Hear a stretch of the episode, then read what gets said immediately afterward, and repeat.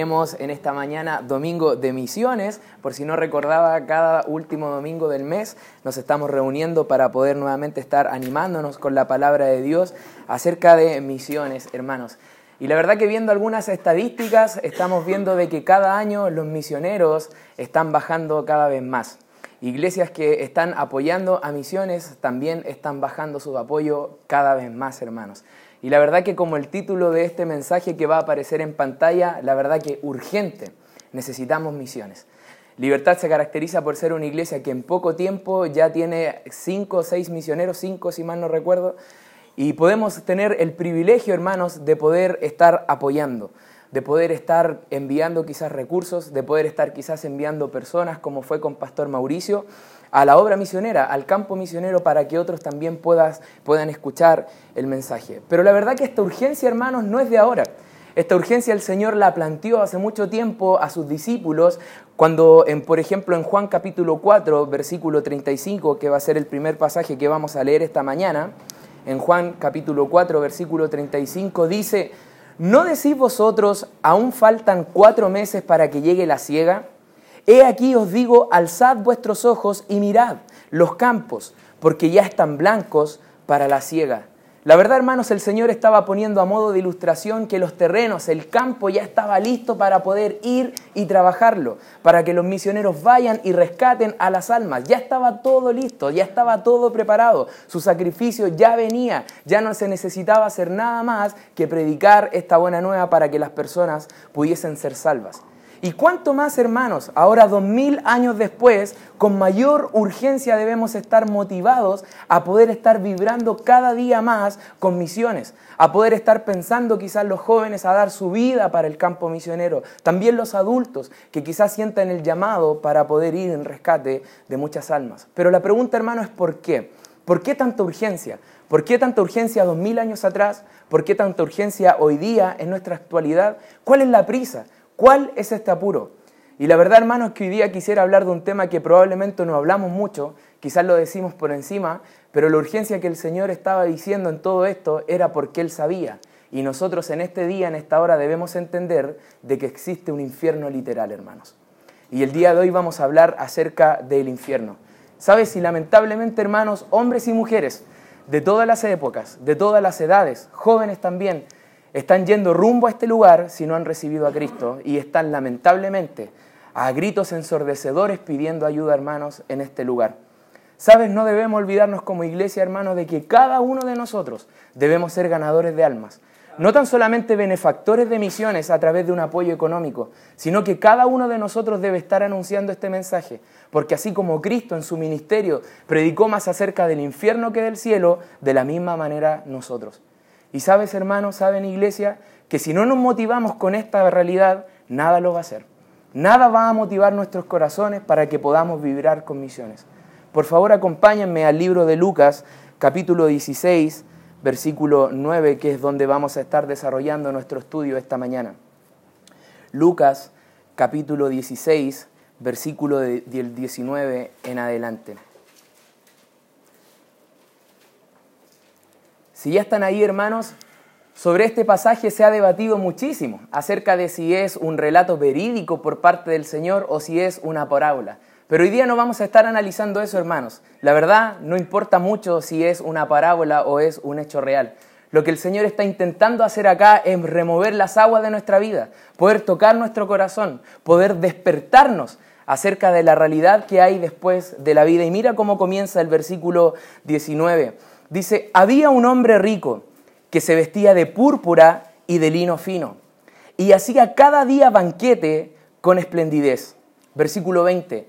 Había también un mendigo llamado Lázaro que estaba echado a la puerta de aquel lleno de llagas y ansiaba saciarse de las migajas que caían de la mesa del rico y aún los perros venían y le lamían las llagas.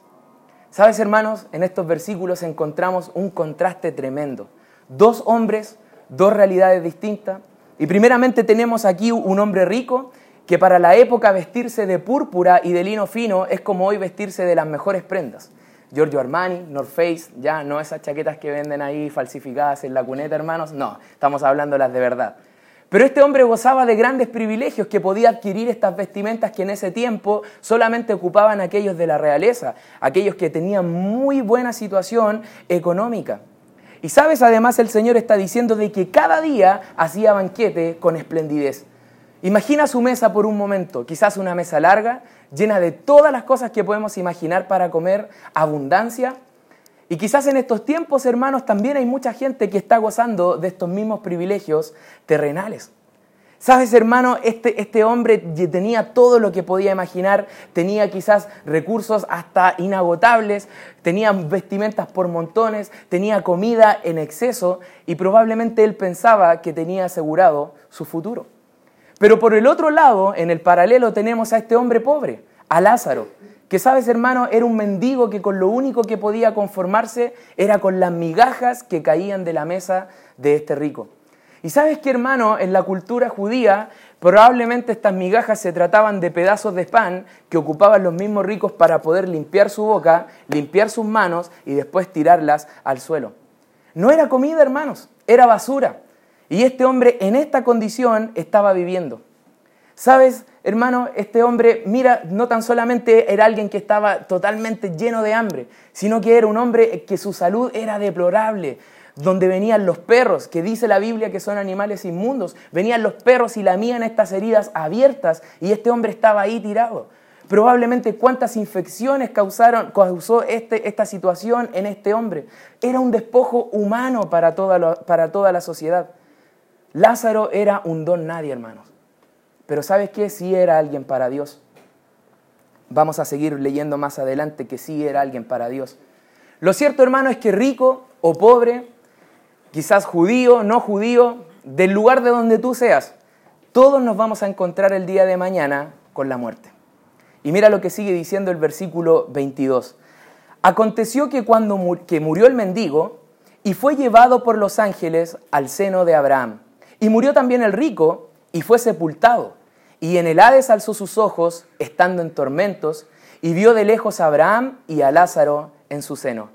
Probablemente hay dos palabras que quizás no conozcas y una de ellas es el seno de Abraham. Este era un término ocupado por los judíos para poder describir el paraíso. Aquellos que habían sido justos en su vida iban a este lugar según la cultura en este tiempo. Y el Hades es la palabra griega para poder describir Seol.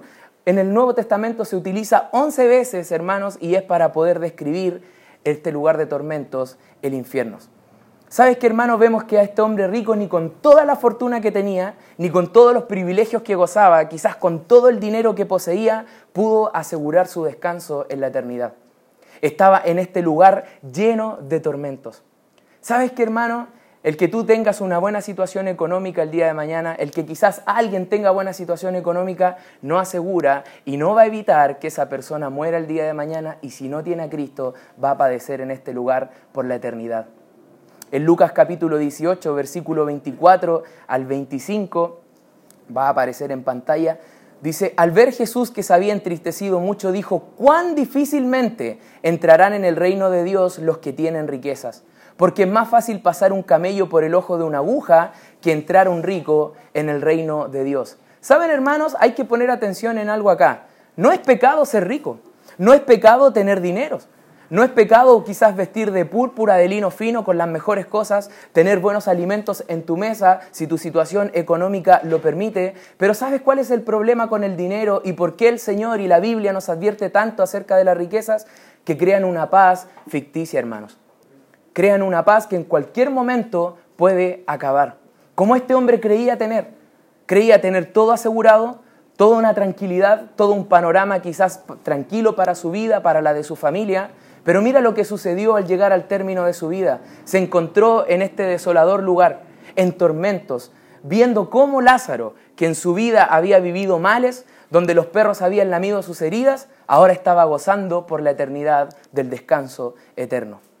Vemos a este pobre hombre, Lázaro, disfrutando de bienes que en su vida jamás, nunca pensó poder disfrutar. No es porque era pobre que Dios se apiadó de él, sino que porque era un hombre justo ante los ojos de Dios. Y sabes esto, hermano, su dependencia total a Dios fue lo que le aseguró la entrada a la gloria, porque dependía de Dios únicamente. Pudo al fin saciar ese hambre que por toda su vida quizás había tenido, pudo por fin sanar esas heridas que quizás nunca habían sanado, hermanos, gracias a poder confiar en Dios. ¿Sabes, hermano? Ahora es cuando el relato se pone más dramático aún. Mira lo que sigue diciendo el versículo 24 en adelante. Entonces él, hablando del rico, dando voces, dijo, Padre Abraham, ten misericordia de mí y envía a Lázaro para que moje la punta de su dedo en agua y refresque mi lengua, porque estoy atormentado en esta llama. Versículo 25. Pero Abraham le dijo, Hijo, acuérdate que recibiste tus bienes en tu vida y Lázaro también males. Pero ahora éste es consolado aquí y tú atormentado. Además de todo esto, una gran cima está puesta entre nosotros y vosotros, de manera que los que quieran pasar de aquí a vosotros no pueden, ni de allá pasar acá. ¡Wow! ¿Cómo se invirtieron los roles, hermanos, drásticamente? ¿Cómo este hombre que había disfrutado tanto en su vida al punto de que hacía fiesta cada día con esplendidez y que este otro hombre, esperando que pudiese caer una migaja, pudiese ah, llegar algo de alimento en, toda la basura que probablemente este rico botaba, ¿cómo se invierten los roles? Ahora es el rico quien está conformándose, hermanos, con algo tan pequeño como que Lázaro mojara la punta de su dedo en agua y le pudiese dar de beber. Con esto se estaba conformando después de haberlo tenido todo en la vida. Qué contradicción, hermanos. Qué contradicción de que ahora el que disfrutó de bienes en vida, ahora es atormentado por la eternidad. Y aquel que sufrió de males, ahora hermanos está gozando por siempre con Dios, en el descanso eterno. ¿Qué tiene que ver todo esto con misiones, hermanos, lo que estamos hablando? Que sabes, esta situación, este escenario se repite una y otra vez en cada casa en todo el mundo. Personas dando todo lo que tienen, su tiempo, sacrificando el tiempo con sus hijos, su vida, su cansancio, para conseguir cosas que no tienen ninguna repercusión en la eternidad, hermanos. Trabajando toda una vida para que cuando llegue el tiempo de la jubilación para descansar, probablemente, hermanos, ni siquiera van a hallar reposo. Y así pasó la vida sin conocer y disfrutar lo que Cristo hizo en la cruz. Hermano, esta es una realidad. No podemos obviar el hecho de que existe un infierno literal y de que es un lugar de tormento como este hombre rico está experimentando aquí en el relato de la Biblia. ¿Qué aplicaciones podemos sacar nosotros para esto, hermanos? ¿Por qué es tan urgente que se hagan misiones ahora ya? Como primera aplicación vamos a ver que la realidad del infierno, hermanos, para nosotros debe ser una gran motivación.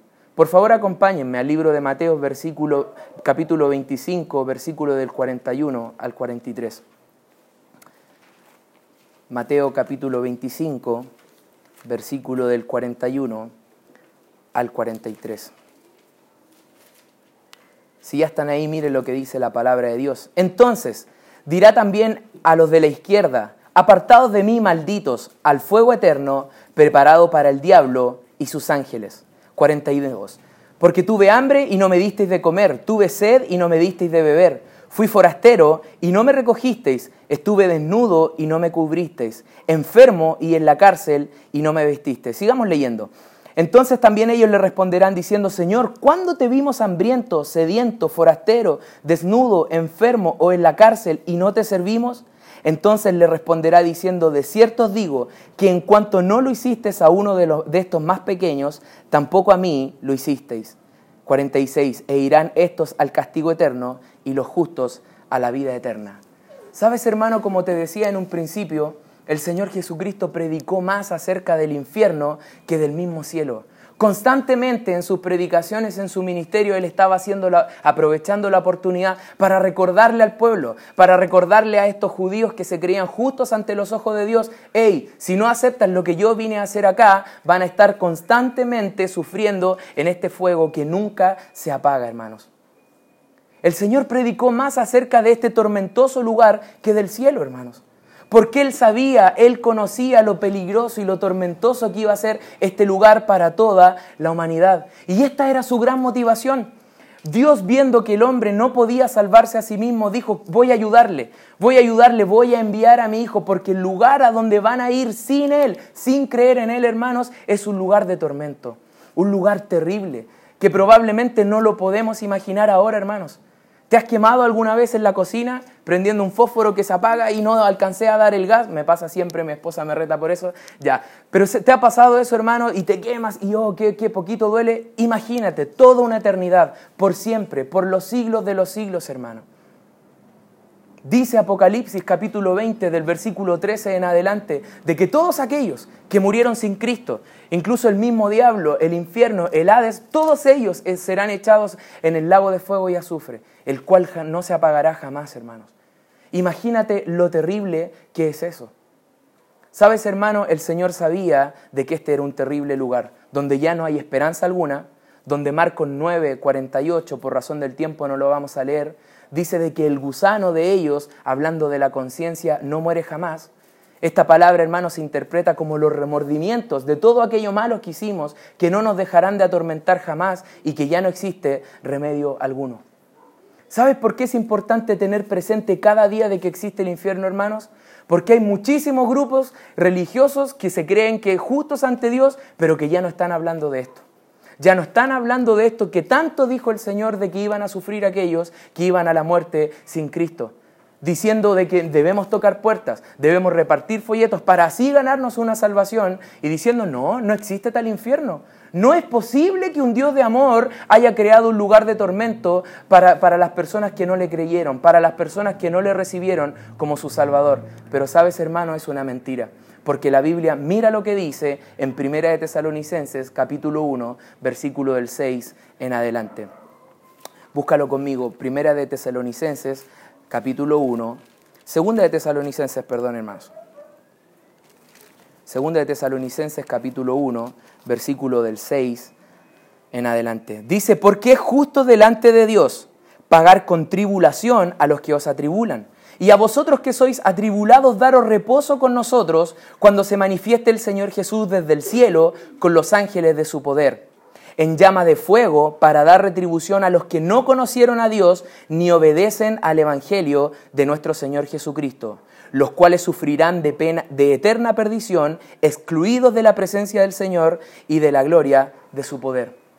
¿Sabes qué, amado hermano? Vemos en estos pasajes la justicia de Dios no la crueldad de Dios, vemos la justicia de Dios de que aquellos que no quisieron en esta vida reconocer de que el único camino es Cristo, hermanos, van a sufrir condenación por la eternidad. El plan de Dios no es enviar a la gente al infierno, hermanos. El plan de Dios, ¿sabes cuál es? Es rescatar a las personas. Amén o no? Ese es el plan de Dios, hermanos. Ese fue su plan desde el principio. Por esa razón envió a su Hijo. Mira lo que dice Juan capítulo 3, versículo del 17 en adelante. Vemos aquí cómo el Señor en su inmenso amor desarrolló todo un plan para poder salvarnos. ¿Cuál es la consecuencia de aquellos que van al infierno, hermanos? Porque no envió Dios a su Hijo al mundo para condenar al mundo, sino para qué cosa, hermanos? ¿Para qué cosa, hermanos? Para que el mundo sea salvo por Él. Y mira lo que dice el 18, el que en Él cree no es condenado, pero el que no cree ya ha sido condenado porque no ha creído en el nombre del unigénito Hijo de Dios. Este es el plan de Dios, amado hermano. No como dicen algunos, no, Dios no podría, un Dios de amor, ¿cómo va a enviar a Dios al infierno? Hace poco un tío muy querido, pero que lamentablemente rechaza recibir a Cristo, dijo, ¿sabes por qué le hablan del infierno a la gente? Para tenerlos ahí atemorizados. ¿Sabes lo que le respondí? Y le dije, ¿sabes? No es así, no es así. Predicamos acerca del infierno porque Dios te sacó de ahí si tú le recibes. Y te va a sacar de ahí, hermanos. ¿Lo creemos o no? Hermanos, es necesario recordar cada día lo que Cristo hizo por nosotros. Ese debe ser la motivación inicial, hermano, el combustible que enciende esta llama llamada misiones. Este trabajo, hermanos, por el cual cada año realizamos una conferencia, cada año buscamos poder incluir otro misionero, podemos, hermanos, juntarnos a poder salir repartir folletos, porque esta realidad, hermano, no deja de estar latente por ningún segundo. Las personas siguen muriendo, las personas siguen yendo a la eternidad sin Cristo y el infierno se está llenando cada día más. ¿Sabes cómo debe estar en esta hora, hermano, cada cementerio del mundo? Lleno de gente que probablemente esté como este rico, dando grandes voces, ayúdenme, sáquenme de acá. Pero ya es tarde, hermanos. Ya no hay esperanza alguna. La solución, ¿dónde está, hermanos? Ahora. Ahora, mientras disfrutamos de nuestra vida. Hermanos, no sé si sabían, pero como segundo punto, nuestra inversión a misiones tiene un impacto eternal. Sabes, hermano, en el relato no se describe cómo este hombre probablemente consiguió todas las cosas que tenía, pero muchos de nosotros nos podemos ver muy reflejados en él, en su vida, porque estamos, como les decía adelante, agotando todo nuestro tiempo, todas nuestras fuerzas, nuestros recursos, por quizás tratar de lograr tener la vida que este hombre llevaba, por quizás tratar de, de tener apariencias que probablemente no son necesarias, hermano, pero poder de alguna manera destacarnos por lo que tenemos. Pero sabes, como dijo alguien, y nunca olvido esta frase, no hay mayor fracaso que tener éxito en las cosas que no importan en la eternidad. No hay mayor fracaso, hermanos, que tener éxito en las cosas que no importan en la eternidad. Nuestro país, hermano, cada año, a fin de año, se moviliza, se juntan todos en un solo corazón, con una sola meta, poder ayudar todos a la Teletón. ¿Sabes, hermano? Pero cojo, no cojo, en silla de ruedas o no en silla de ruedas, como sea tu triste historia probablemente, sabes, si no tienes a Cristo en tu corazón, vas a sufrir por la eternidad igual. ¿Qué tal si nos movemos, si nos juntamos todos? En este mismo corazón, todas las iglesias, siguiendo apoyando misiones, hermanos, para que otros conozcan a Cristo el Salvador. Eso sí va a ser una verdadera solución, no una solución momentánea como probablemente lo es este ejemplo de la Teletón, hermanos lo que realmente da solución al, gran problema del ser humano es que conozcan a Cristo como su Salvador. Y cada aporte que tú haces, hermano, ya sea en oración, ya sea monetariamente, ya sea como iglesia enviando hermanos, tiene una repercusión en lo eternal. No trabajemos, hermanos, por cosas que no importan allá. No nos afanemos, no perdamos nuestro tiempo, no dediquemos nuestra vida regalando a una empresa probablemente, si quizás vamos a llegar al final y ninguno de mis compañeros conoció a Cristo, conoció que yo era cristiano. Que Mateo 6:33, hermanos, por favor lo podemos poner en pantalla, que Mateo 6:33 no sea un principio más de la ofrenda, hermanos, que sea una realidad en nuestras vidas. Más buscad primeramente el reino de Dios y su justicia y todas estas cosas os serán añadidas, hermanos. No luchemos por lo que es perecedero, hermanos, luchemos por lo eternal. ¿Cuánto quizás habrá dado este hombre? ¿Cuánto quizás está hasta el día de hoy lamentándose? ¿Qué hice? ¿Qué hice en esta vida? Me dejé llevar por los deleites, por los placeres de la carne, por lo que le daba satisfacción a mis ojos, por el vientre quizás pero no, no tomé la decisión más importante que era conocer a Cristo como mi Salvador. Hermanos, sin duda como iglesias estamos muy agradecidos del aporte que tú estás dando para misiones. Muy agradecido por tus oraciones, por lo que tú estás, hermano, haciendo también por misiones. ¿Sabes? Está bien eso, apoyar, orar, pero recuerda de que tú y yo también somos misioneros en el lugar donde estemos. Como última aplicación, evangeliza antes que sea tarde, hermano. ¿Saben? La verdad es que este pasaje no tiene un final feliz. No tiene, este relato no tiene un final alegre como quizás podríamos pensar. Mira lo que dice el versículo 27 en adelante. Entonces le dijo, nuevamente hablando el rico, te ruego pues, Padre, que le envíes a la casa de mi Padre, porque tengo cinco hermanos, para que les testifique, a fin de que no vengan ellos también a este lugar de tormento. Y Abraham da una respuesta lapidaria, hermanos. Mira lo que dice. Y Abraham le dijo, versículo 29, a Moisés y a los profetas tienen, óiganlos. Él entonces dijo, no, padre Abraham, pero si alguno fuera ellos de entre los muertos, se arrepentirán. Mas Abraham le dijo, si no oyen a Moisés y a los profetas, tampoco se persuadirán, aunque alguno se levantare de los muertos. No había ya esperanza alguna para este hombre, quien pensaba ilusamente que podía apelar a Abraham que podía apelar para que fuesen y, pudiesen salvar a sus familiares. ¿Sabes, hermano? Te tengo que hacer una pregunta. ¿Tienes familiares? ¿Tienes amigos, compañeros de trabajo que aún no conocen a Cristo? Sé que la respuesta es sí. Yo también los tengo, hermano. ¿Qué estás esperando entonces? ¿Qué estás esperando? No esperes que se haga tarde. Cuando este hombre ya está intentando de, de, poder agotar sus últimas oportunidades para que vayan en rescate de su familia, ya era tarde. Porque el tiempo es ahora, amado hermano, en vida donde debemos actuar, donde no debemos ir a una, junta familiar e irnos todos contentos y, hablamos y recordamos años gloriosos de cuando éramos niños, pero no hablamos de lo más importante que es Cristo Jesús, el Salvador. Amado hermano, No quiero, no quiero ser, ser, ser quizás fuerte, hermano, duro contigo probablemente, pero es una realidad, es una realidad. Y el infierno no está dando tregua, hermano, no está cerrando sus puertas. Cada día recibiendo a más y más gente. Te quiero animar en este día, hermano, que vivamos con esta realidad, que vivamos pensando, hermano, de que hay solución para el infierno. ¿Y sabes dónde está la solución?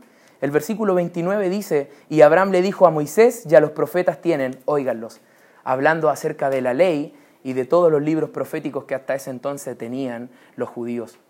¿Sabes cuál es la solución, hermanos? La predicación de la palabra. Amén. La predicación de la palabra. ¿Por qué razón? Porque la Biblia dice que la fe en el Señor viene por el oír. ¿Y el oír por qué cosa? Por la palabra de Dios. Este hombre está intentando con todas sus fuerzas que quizás vaya uno de entre los muertos a rescatar a sus familiares. Pero Abraham le dijo, ¿para qué? ¿Para qué tienen la palabra de Dios? Hermano, tú tienes la palabra de Dios. Yo tengo la palabra de Dios. No necesitamos nada más para poder hacer entender a las personas que necesitan a Cristo Jesús. Amén o no? Sabes, hermano, desde el año 2014 tengo una pena tremenda en mi corazón antes de recibir a Cristo, que fue en, enero del 2015, todo iba bien, luchando por poder conseguir las cosas que este mundo ofrece, siguiendo el patrón del mundo, que es terminar el colegio, entrar a estudiar. Obviamente había cambiado un poco el panorama porque había un niño y también una, esposa que, poder también sostener. Pero sabes, hermano, disfrutando la vida, como este hombre lo hacía con banquete cada esplendidez, como todo día viernes, hoy era otro día más de fiesta para mi vida. Y sabes, el día en la mañana, el día sábado, recibo un llamado diciéndome de que uno de esos amigos con los cuales estuvimos había muerto. Un infarto, 28 años. ¿Sabes? Lo único que recordé fue que una señora, mi mamá, día tras día, aprovechando cada oportunidad que tenía, qué señora, por no decir otra palabra más insistente, ya me tenía aburrido con el mismo mensaje cada vez. ¿Y sabes qué fue lo único que recordé? de que sin Cristo, hermanos, vamos al infierno. No hay esperanza. Y cada vez que voy a la Biblia, cada vez que pienso en eso, y de dónde el Señor nos rescató a cada uno de nosotros, hermanos, ¿sabes qué? Cada día tengo más peso en mi corazón. Porque quizás esta señora me habló muchas veces, pero yo ignoré el mensaje. Amado hermano, no quiero tocar tu lado sensible, perdona si me emociono. Pero sabes, hermano, es algo que tú y yo debemos hacer. Somos responsables de que el mensaje de Cristo siga avanzando. Amén. Somos responsables tú y yo. Y te quiero animar, hermanos, que la solución, teniendo vida, teniendo aire en nuestros pulmones, hermano, podemos seguir adelante. Aún hay esperanza. Aún hay esperanza. No te canses de, de dar este buen mensaje, esta buena noticia. No te canses, amado hermano. ¿Sabes por qué? Porque la palabra del Señor transforma vidas y quebranta hasta el corazón más duro. Voy a invitar a Pastor Francisco para que pueda estar terminando en oración. Muy bien, hermanos, antes de orar, quisiera compartir el versículo de memoria para la siguiente semana. Está en Lucas, capítulo 19, versículo 10